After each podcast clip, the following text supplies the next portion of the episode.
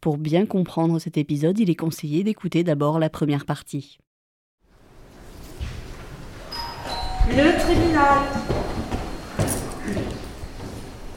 À aucun moment, quelqu'un a dit stop. À aucun moment, quelqu'un s'est rendu compte que le détenu était décédé d'asphyxie. À aucun moment, quelqu'un a trouvé choquant de procéder à la fouille d'un corps inerte. Sambali Diabaté n'aurait pas dû mourir en prison le 9 août 2016. Aucun moment.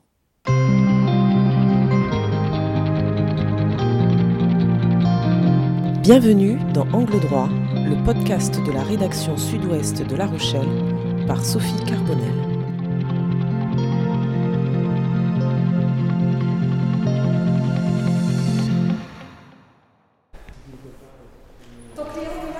Qui sont ces sept agents pénitentiaires jugés devant le tribunal correctionnel de La Rochelle pour avoir participé à donner la mort Les 29, 30 et 31 novembre 2021, Pascal, Stéphane, Béatrice, Olivier, Rémi, Jean-Paul et David sont accusés d'inhumanité, d'aveuglement.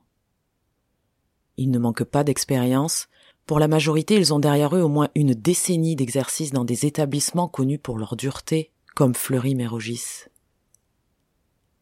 Ils sont chefs de détention, surveillants du greffe, surveillants d'étage, surveillants principal, surveillants brigadier.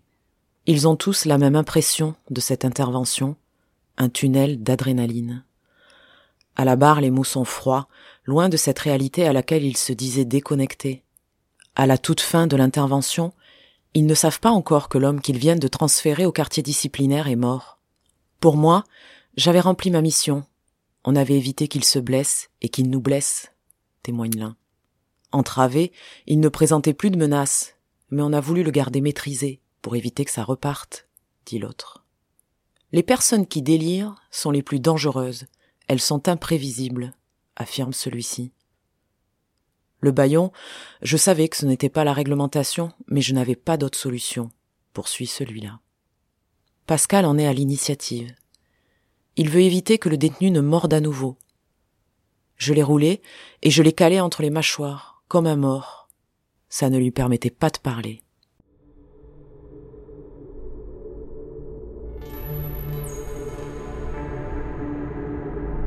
Soulever le détenu à plat ventre, l'allonger face contre terre au sol dans un fourgon, ça n'a pas dérangé grand monde non plus.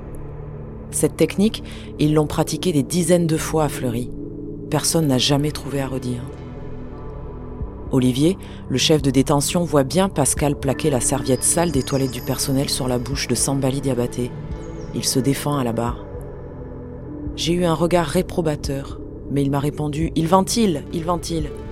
À ce moment-là, le détenu n'avait aucun moyen de contrainte. Je considère qu'on est sur un état de nécessité. Au départ, c'était juste une serviette posée sur la bouche, pas un baillon. À 12h15, quand j'ai eu un appel du directeur adjoint pour me dire que Diabaté était mort, j'ai dit spontanément c'est pas possible. À quel moment on a foiré?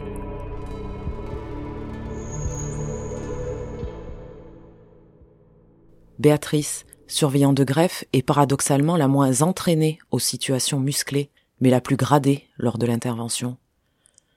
Elle n'aura qu'un rôle d'observateur, elle est présente dès le début, au portique, et assise à l'avant du fourgon pendant le transfert. Officiellement, c'est elle qui avait le commandement de l'opération. Je suis arrivé comme un cheveu sur la soupe. Si j'avais dit quelque chose, on ne m'aurait pas écouté. Au tribunal, elle est très éprouvée. Diabaté m'a regardé et j'ai pas compris ce qu'il voulait me dire dans ses yeux. Je pensais qu'avoir le nez dégagé ça suffisait pour respirer. Mais il était en détresse et en souffrance. Elle pleure. Une semaine après les faits, elle a tenté par deux fois de se suicider.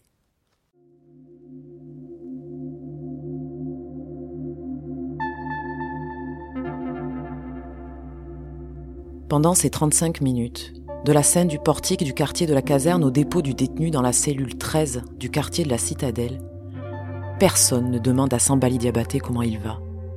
Comment a-t-il vécu ces 35 minutes plaide l'avocat des partis civils. À aucun moment, vous ne vous inquiétez de son état. Quelle indignité, quelle inhumanité. J'ai la conviction que si les choses avaient été réalisées avec plus d'empathie, on n'arriverait pas à ce dossier. L'intention de donner la mort est exclue.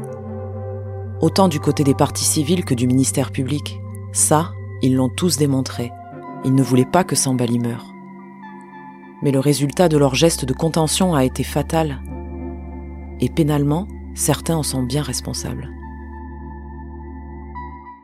La procureure résume bien ces terribles minutes. La serviette devient un baillon quand on demande du scotch pour l'accrocher. Les surveillants chargent Sambali Diabaté, il entre en position horizontale entre deux rangées de banquettes, à même le sol. À l'arrivée à la citadelle, est-ce qu'on lui demande de sortir du fourgon? Non, on le décharge. On procède à une fouille non réglementaire, attentatoire à la dignité humaine dans la coursive. Il est défroqué, on le glisse sous le lit et on le désentrave. Le baillon, on l'oublie. On referme, on débriefe quelques minutes. À 10h50, on s'inquiète de ne pas le voir bouger. Bah oui, il est mort. La défense dénonce un dysfonctionnement général, des défaillances qui dépassent la responsabilité individuelle.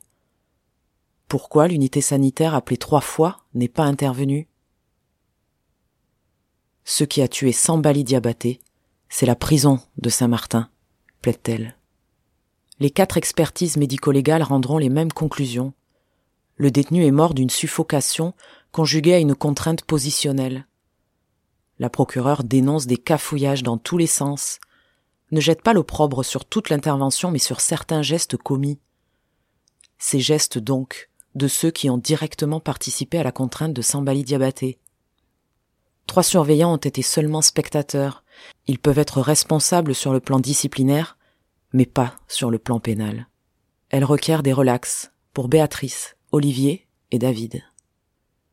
Le tribunal les prononcera. Ça choque la famille de Sambali Diabaté qui n'a pas la possibilité de faire appel. La loi leur interdit. Le cas de Jean-Paul est particulier. Il était poursuivi pour un coup de pied qu'il aurait porté gratuitement à la tête de Sambali Diabaté lorsqu'il était à terre, sans raison, comme ça, en passant. Condamné à un an de prison avec sursis et l'interdiction d'exercer l'activité de surveillant, il a fait appel de cette décision. Ceux qui ont directement contraint Sambali Diabaté et qui étaient jugés pour homicide involontaire sont condamnés à des peines de sursis. L'interdiction d'exercer à Saint-Martin-de-Ré requise par le ministère public n'est pas ordonnée. À ce jour, ils y travaillent encore tous. Personne n'a fait appel. À aucun moment.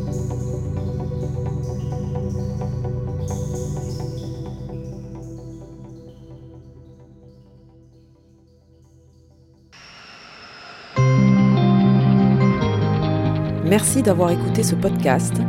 Vous pouvez retrouver tous les épisodes d'Angle droit sur le site internet sudouest.fr ou sur la plateforme de votre choix, YouTube, Spotify, Google Podcast et Apple Podcast.